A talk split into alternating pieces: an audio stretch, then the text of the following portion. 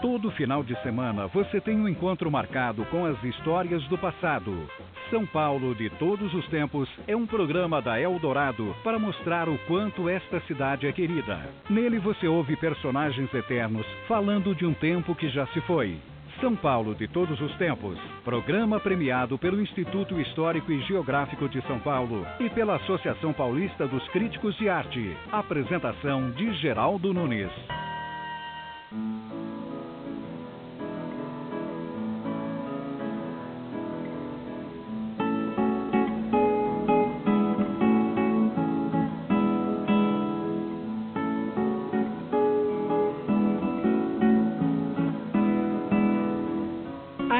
Entrada estratégica da capital paulista no passado era ali, no Largo da Memória, onde chegavam os tropeiros para dar água aos cavalos.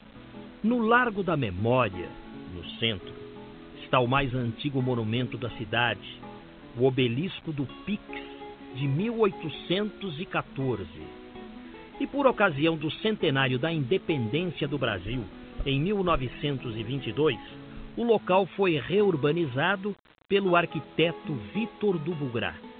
Ganhou um estilo arte nouveau com escadas de granito e a ladeira era cercada de casarios.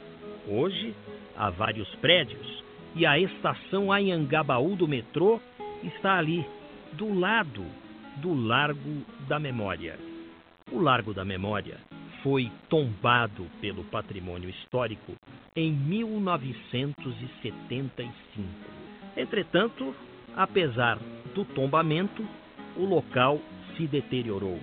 O belvedere foi pichado e o obelisco construído no século XIX por Daniel Pedro Miller acabou também atingido pelos pichadores Conosco no estúdio está o professor Benedito Lima de Toledo. Ele é professor de História da Arquitetura da FAO-USP. Professor Benedito Lima de Toledo, é um prazer recebê-lo aqui no São Paulo de todos os tempos. O senhor não sabe o quanto é grande a minha admiração pelo senhor. Obrigado por ter vindo. Muito obrigado, digo eu, pelo convite. Ah, esse seu programa é muito conceituado, é impressionante o número de pessoas que escutam o seu programa e até outro dia eu ganhei uma fita de um programa seu gravado por um amigo que eu guardo muito carinhosamente. Tá, e o que que dizia é, é, essa fita, esse programa? É um programa que você fez lá com o, o diretor da Santa Casa de Misericórdia. E então a, aquela Santa Casa é uma riqueza que São Paulo tem e há, e há um grupo lá que tem um zelo extraordinário por aquele conjunto, né? Então eu fico, fiquei muito satisfeito com, com o presente que eu ganhei, da, que eu havia perdido na gravação, e da importância que você deu àquela instituição. Professor Benedito Lima de Toledo, não é para rasgar seda, não, mas eu fiz uma entrevista com o senhor há coisa de 10 anos. Inclusive, eu transcrevi essa entrevista para o livro que eu editei em 2001, São Paulo de Todos os Tempos. Uma entrevista muito rica, onde o senhor falou da história da Avenida Paulista e o senhor dizia que conseguiu descobrir por uma orientação do seu pai, é. É, pesquisando a, a, lista telefônica, o senhor descobriu que na Avenida Paulista não moravam os barões de café, mas sim os novos ricos, os comerciantes que haviam se emancipado na época. Eu sempre repito essa entrevista aqui no programa, e faz 10 anos. Muito bom. Muito, muito obrigado, portanto, por estar conosco aqui. Mas, enfim, eu gostaria de saber como é que está sendo esse seu trabalho de colaboração com a ação local Ladeira da Memória. O senhor é professor de História da Arquitetura e no que o senhor está colaborando eh, com a ação local? Eu quase que responderia dizendo com a história da arquitetura, porque a, a ação local, o pessoal que trabalha lá tem uma dedicação que nós gostaríamos de ver em todos os, setores da cidade. Eles se reúnem, se organizam e propõem às autoridades medidas eficazes de eh, melhoria e preservação eles não ficam apenas reclamando, da falta de segurança, reclamando do, do tráfico de droga, do pessoal gerando cola, dos pichadores. Não. Eles procuram as autoridades e procuram ver as medidas efetivas. E uma agora eles estão conseguindo um patrocínio aí de uma empresa que é uma ótima notícia e uma recompensa pelo esforço que essa ação local vem desenvolvendo, de todo interesse para a cidade de São Paulo. O, senhor ajuda eh, na parte histórica. O é. senhor conta a história do obelisco para eles hum. e, e diz assim: isso deve ser preservado, isso deve ser tratado de tal maneira, é por aí. É, é uma parte realmente conceitual. Eu comecei aqui contando um pouco da história do Largo da Memória, dizendo que ali os tropeiros paravam para dar água aos cavalos. E o que mais o senhor contaria a respeito do Largo da Memória? Olha, São Paulo teve uma figura muito importante que era o tropeiro. O tropeiro e o mameluco.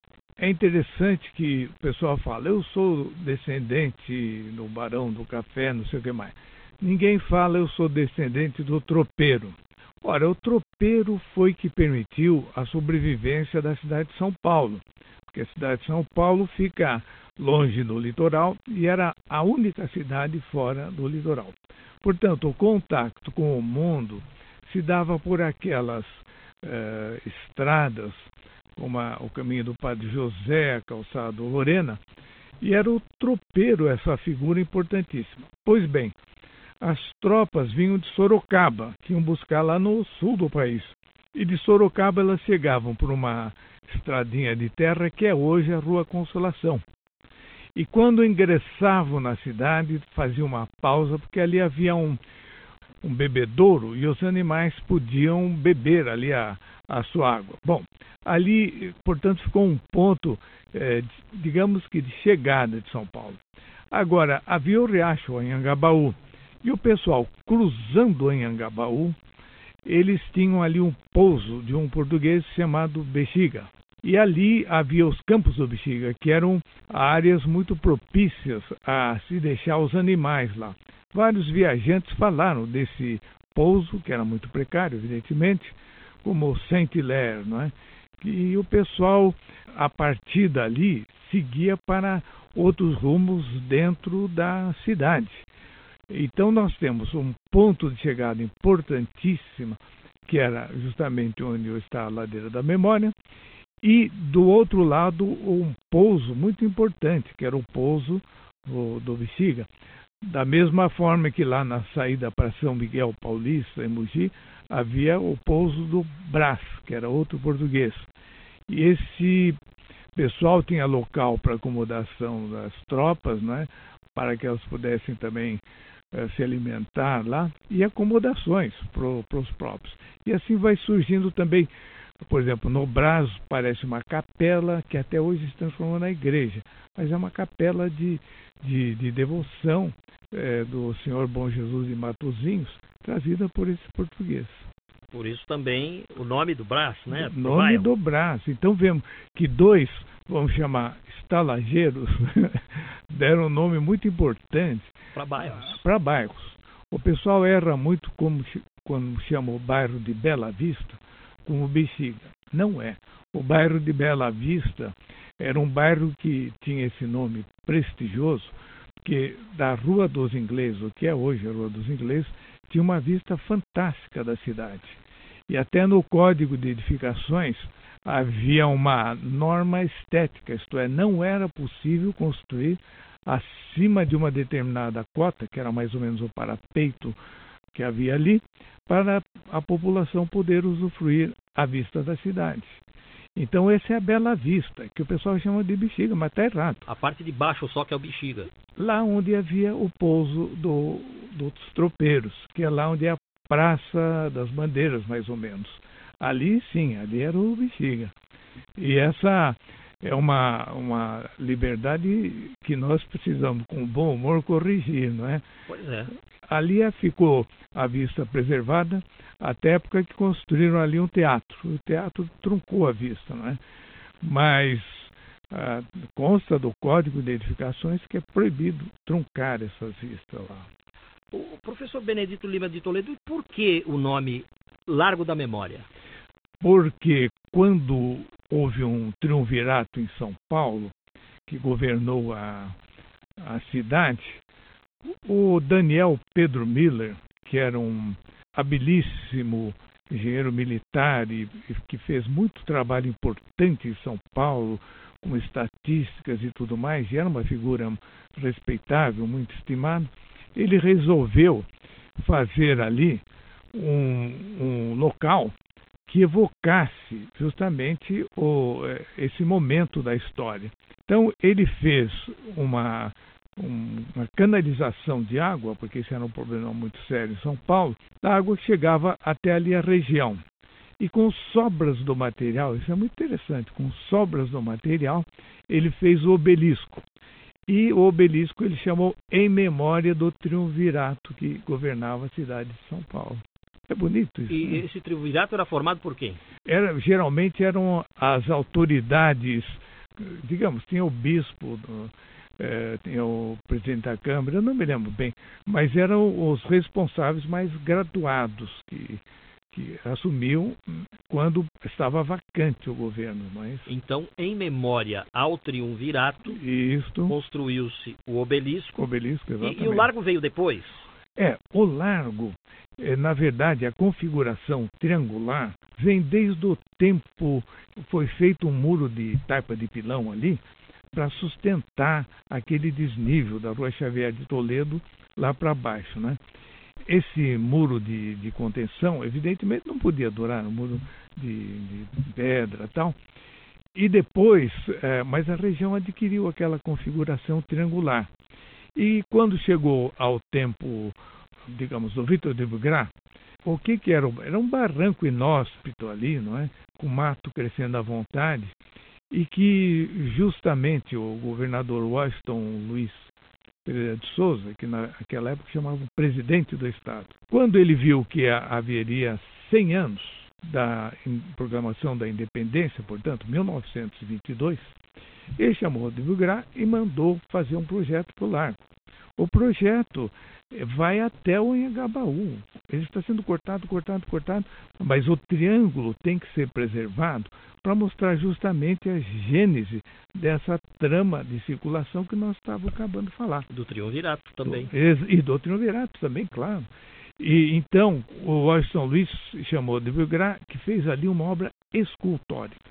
Aquela praça eu nunca cesso de dizer que é a mais bem projetada de São Paulo. É uma praça é, toda de granito, não é? É? e as escadas são de um traçado muito bonito e elas fluem como cascatas. Você vê o pessoal, cada um escolhe uma maneira de subir. Uns vão pelo maior declive, outros vão passos parando pelos lados. Né? E ele fez também uns bancos circulares de pedra, onde pela primeira vez figura o brasão da cidade de São Paulo que foi criado pelo Guilherme de Almeida pelo Vaste Rodrigues. Então você vê quanta história que temos ali, não é? O De Vigar teve uma grande habilidade porque ele pôs o pórtico, aquele que tem o, o chavariz embaixo, fazendo fundo para o obelisco, que é uma peça relativamente simples, né? uma forma geométrica muito simples, mas ele deu dignidade fazendo aquela ambientação da peça. Né? E, e, com isso a cidade ganhou uma obra escultórica que era muito apreciada e depois muito limpa. Tá, então o, o, Largo da Memória se constitui é, no Bebedouro, Sim. no Obelisco isso. e todo aquele entorno dele trabalhado pelo Vitor do Brugrat, que colocou o estilo Art Nouveau. É mais ou menos o Art Nouveau é o traçado, é, digamos, aquele traçado floreal que diz isso nas escadas.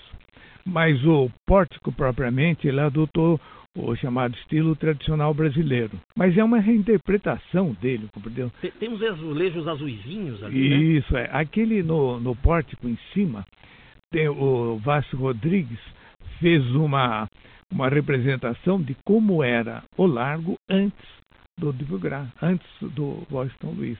Então você estando lá, você vê ao mesmo tempo o estado atual e como era inicialmente ao tempo da, da colônia, como era o, o, o largo. E para o ouvinte que acompanha o São Paulo de todos os tempos e gosta de visitar pontos históricos da cidade, o Largo da Memória fica no final da rua Quirino de Andrade, que é uma paralela da Xavier de Toledo, perto ali do Shopping Light, né? Isso. Perto do, do viaduto do Chá. Perto da estação do metrô ali. Do lado da estação Anhangabaú. Isso mesmo. Tá certo. Estamos entrevistando o professor Benedito Lima de Toledo.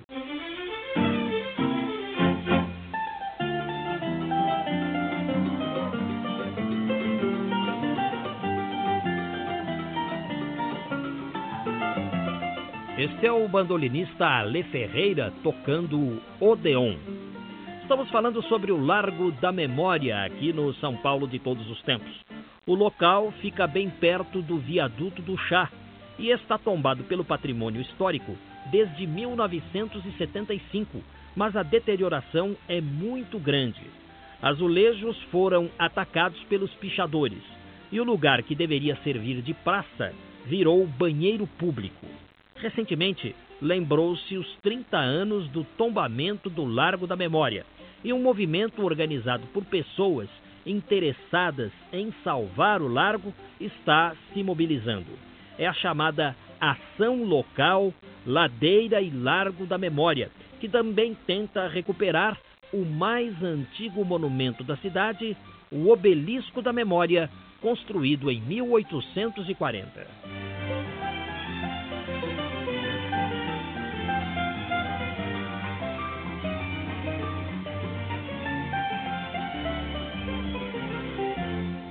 Professor Benedito Lima de Toledo, em determinado momento, o Largo da Memória virou um banheiro público. Não sei se é ainda, faz tempo que eu não passo por lá, mas eu não acho passe. que sim, né? Não passa. Você sabe que há um bom tempo que a ladeira da memória está sendo vítima de mau uso em todos os sentidos. E nós, a população, ficamos privados de um local de elevada qualidade urbanística e muito representativo da história de São Paulo. E tem muito vagabundo circulando pela região, como acontece em todos os setores da cidade, que tem muito movimento e que acaba sendo prejudicado por esses marginais que circulam por ali. Pois é, agora o senhor faz um, um, neologismo aí com a princesa Isabel. O senhor escreveu um artigo recentemente no jornal O Estado de São Paulo. Eu gostaria que o senhor falasse disso, porque tem a ver, né? Tem a ver tudo.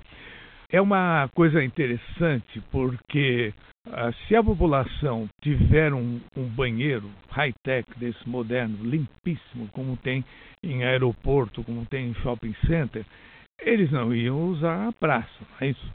Então, a sugestão é primeiro criar um, um banheiro, um sanitário lá, que público, que tenha, eh, digamos, seja um local que a população espontaneamente procure.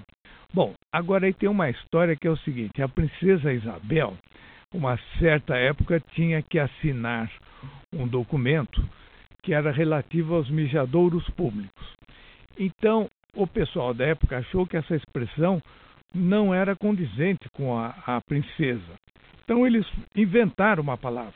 Inventaram, criaram um neologismo que é a palavra mictório. E a palavra mictório ficou uma palavra de prestígio. As estações de trem, quando você chegava, tinha uma placa imensa, mictório, né? Então, algumas pessoas, até os caipiras, pensavam que aquilo era nome da cidade.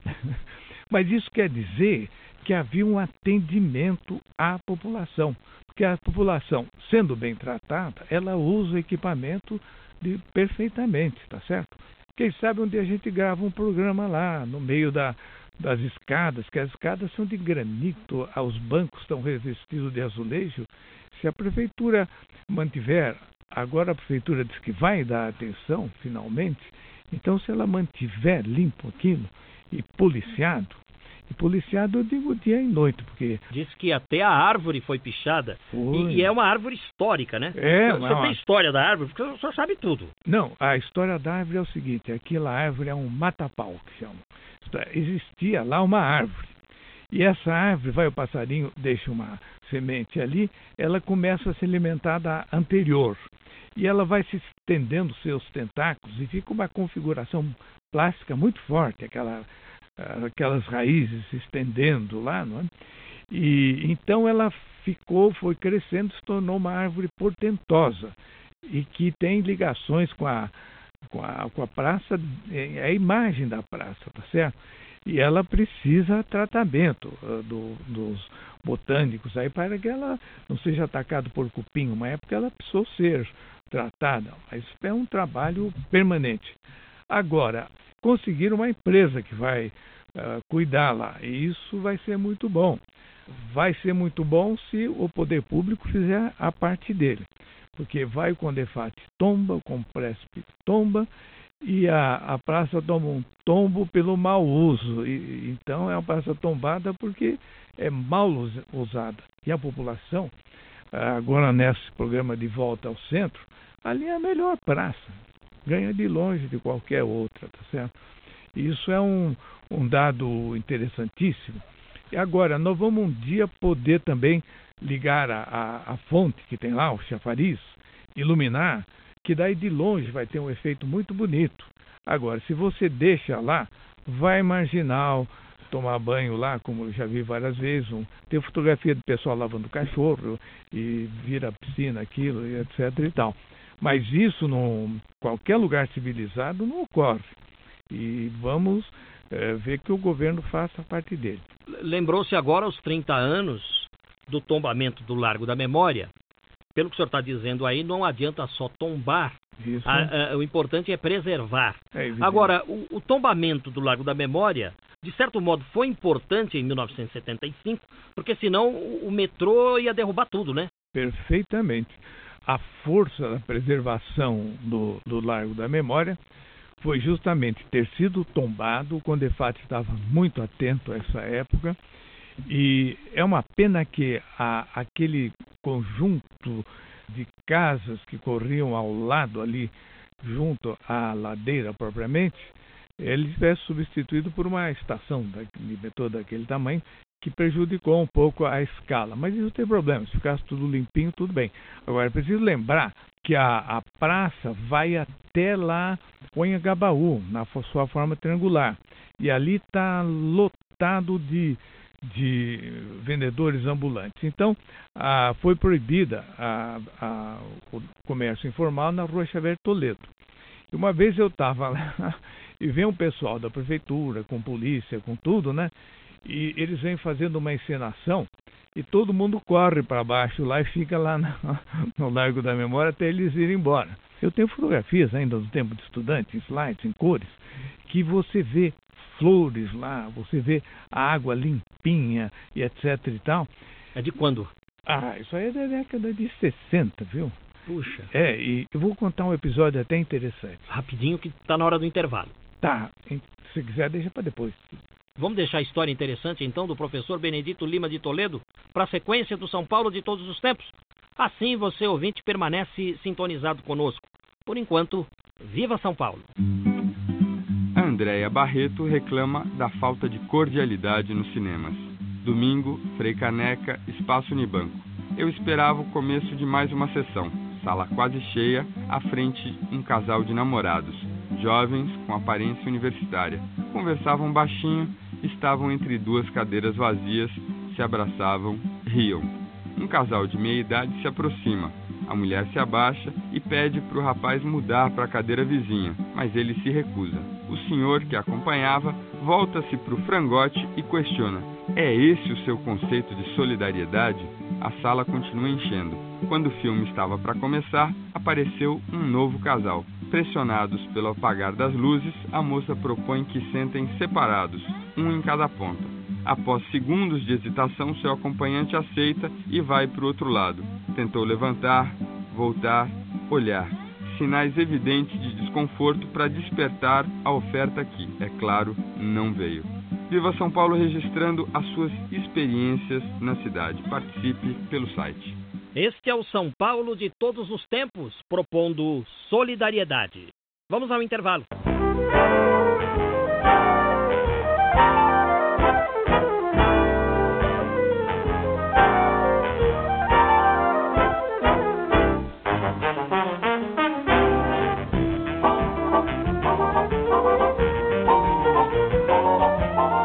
Comemoramos recentemente os 30 anos de tombamento do Largo da Memória e o obelisco da Memória, que é o mais antigo monumento público da cidade. O obelisco foi inaugurado em 1814. E nós estamos recebendo aqui no estúdio da Eldorado Benedito Lima de Toledo, que é professor de História da Arquitetura da FAUSP. Ele está colaborando com a ação local Ladeira da Memória na recuperação deste patrimônio da cidade. Que história interessante é essa, professor? Quando esteve em São Paulo, o arquiteto que aquele ano havia ganho o, o prêmio Pritzker, que é relativo ao, maior arquiteto de destaque daquele ano. E ele teve em São Paulo de forma muito discreta, porque em todo lugar que vai, ele é muito procurado, tudo, e aqui ele ficou é, de forma muito discreta, e eu levei ao centro da cidade. Só, só tem o nome dele? Lembra dele? É o Álvaro Cisa. O Álvaro Cisa, não ia omitir, não. Você sabe que eu passei pelo centro ali, e quando a gente passeia pelo centro, não é só para ver monumento, ele achou uma graça, por exemplo, na Casa Godinho.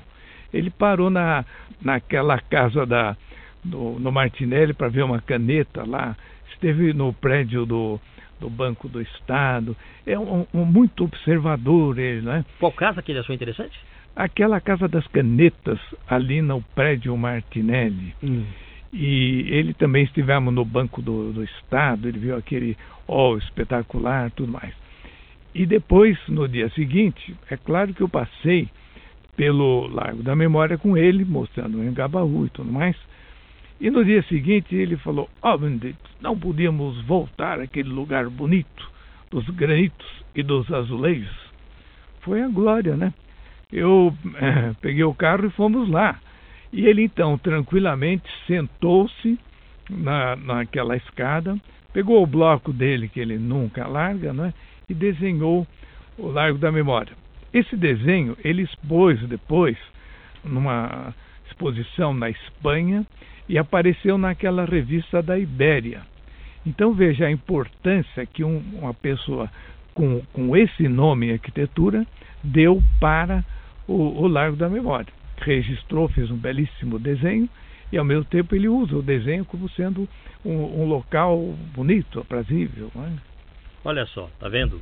Às vezes o paulistano não dá nem atenção é. no, no, no, monumento que existe na cidade, naquilo de importante que a cidade tem, e outros levam até para o exterior é, o desenho de, de, um patrimônio histórico nosso. Numa pesquisa que eu tenho aqui da Rádio Eldorado, uma reportagem da Folha de São Paulo, 4 de abril de 1975, foi uma sexta-feira, um arquiteto de 63 anos conseguiu uma grande vitória o tombamento pelo patrimônio histórico de São Paulo da Ladeira da Memória. Luiz Saia, arquiteto, que é chefe do quarto distrito do Instituto do Patrimônio Histórico e Artístico Nacional e conselheiro do Serviço do Patrimônio Histórico, está muito feliz com sua vitória. Agora, a Ladeira da Memória não poderá ser alterada pela linha leste-oeste do metrô, que tinha planos de construir uma estação ou um respiradouro no local. Iam acabar com o Largo da Memória e construir um respiradouro. O senhor conheceu esse arquiteto Luiz Saia? Sim, ele era diretor do Patrimônio Nacional e era membro do, do, do Condefat. E lá na faculdade, a Ladeira da Memória era sempre um monumento lembrado como sendo importantíssimo e havia muitos trabalhos publicados lá que davam fundamentação teórica. De forma que esse tombamento aí, é, digamos, é uma atitude é, realmente histórica, muito importante, que foi o Condefat que, que tombou lá. Foi ele que, que comprou a briga, foi ele que conseguiu. A, a, de, mudar a ideia do metrô? De... Não, ah, é uma atitude do Condefat. Né?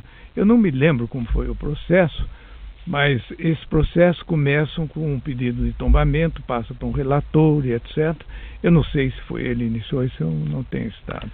Há uma outra reportagem aqui, jornal Estado de São Paulo, suplemento literário 12 de março de 1972. A memória sobreviverá ou a ingrata missão de ser monumento em São Paulo? É um artigo escrito para o jornal O Estado de São Paulo. Não, não puseram o dia da semana, mas é, provavelmente uma edição de sábado.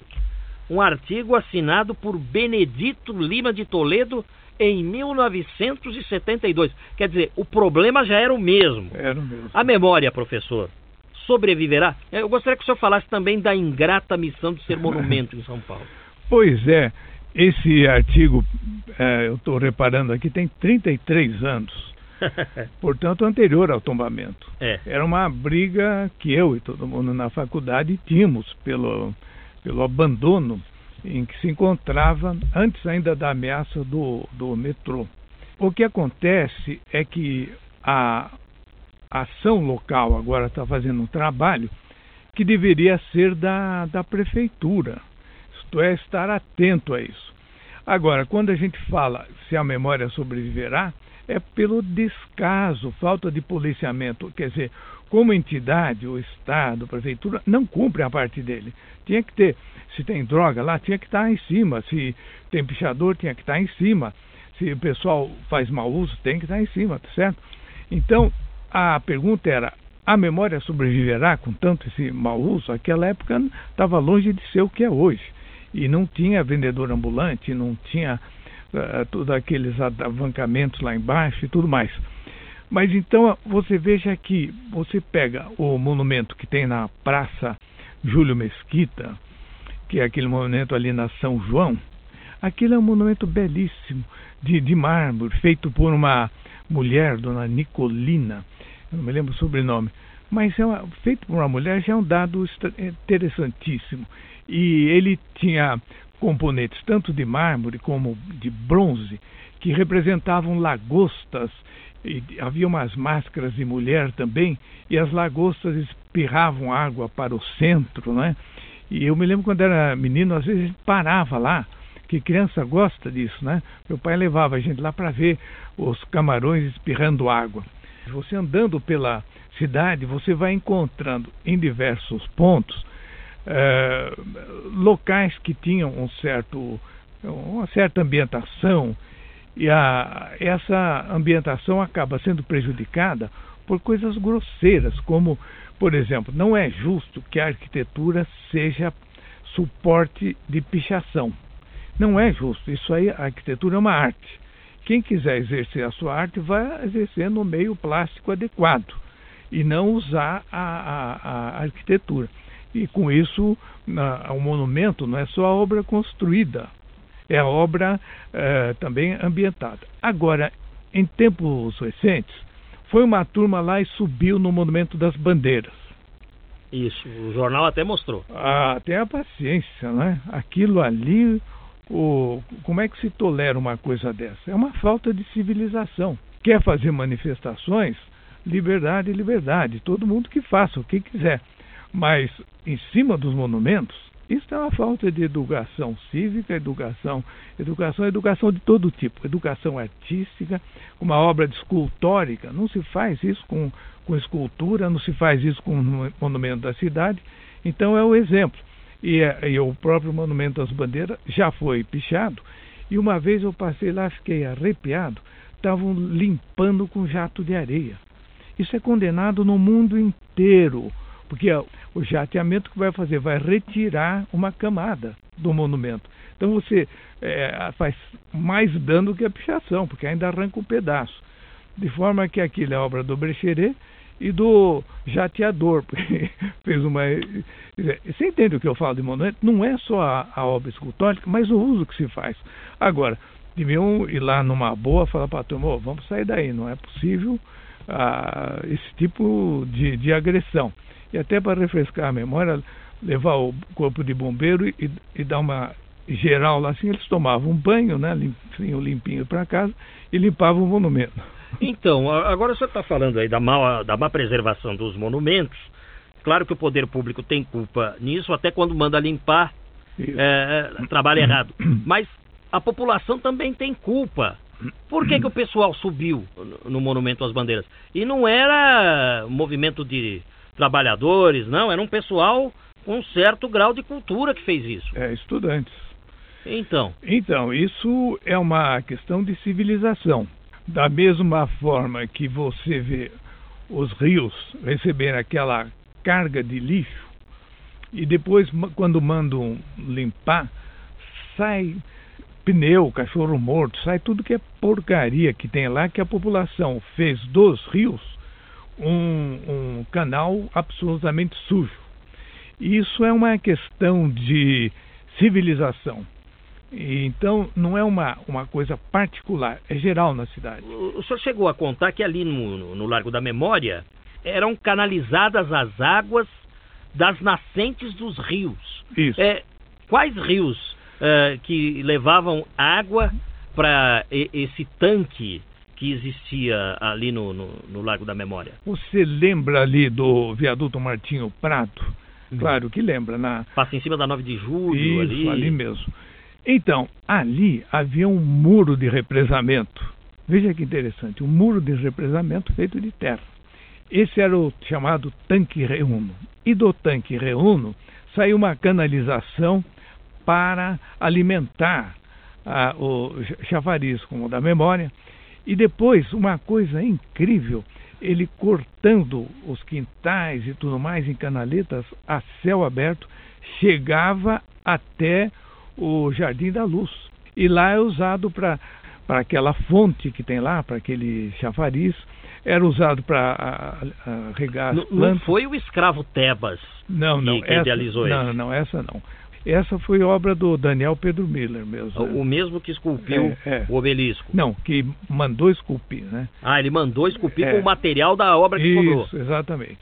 E acontece o seguinte, veja que coisa interessante. Algumas pessoas até uh, falam, mas não é possível chegar, dá a impressão, olhando quem vai pela avenida, está acostumado a subir para a luz, a água não sobe. Mas se olhar por cima, eh, a cota é sempre mais alta. Até naquele meu livro do Prestes Maia, tem lá o trajeto que a água fazia até chegar lá no Jardim da Luz. E lá ainda tinha uma, uma derivação que chegava para as freirinhas, lá do Mosteiro da Luz. Que trabalho de canalização, hein? É, mas era céu aberto, muito simples. Mas as freirinhas não iam beber aquilo, é claro. Aquilo era usado para regar a horta que elas tinham e têm até hoje. Tá, e, e ali também havia uma bica e, e um chafariz. Isso. É, é, é, o que existe ainda hoje? É... Não, não, não. aquilo sofreu. atualmente a alimentação da, é, é feita pelo serviço de água da Itaú. Aquela era uma alimentação de água precária, não é? Feita pelos recursos que permitiam o século XIX.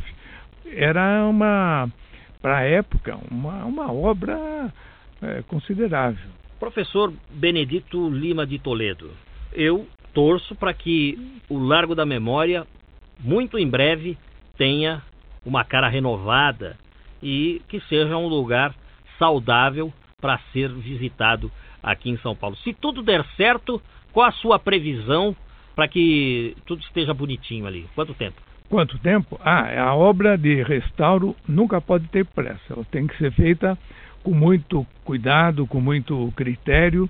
Nós temos sorte de ter essa ação local lá.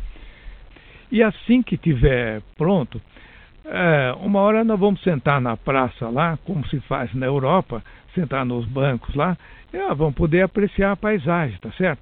O tempo é o menos importante, desde que seja bem feito. Não adianta fazer bem feito e em seguida entregar para os. Professor Benedito Lima de Toledo, o senhor que dá aulas de História da Arquitetura na FAUSP. Muito obrigado por ter vindo aqui ao São Paulo de todos os tempos. Como disse no início, é sempre uma honra recebê-lo e entrevistá-lo. Esse programa é uma referência muito importante para a história da cidade. Você trata de todos os temas aqui e mantém viva essa, essa memória.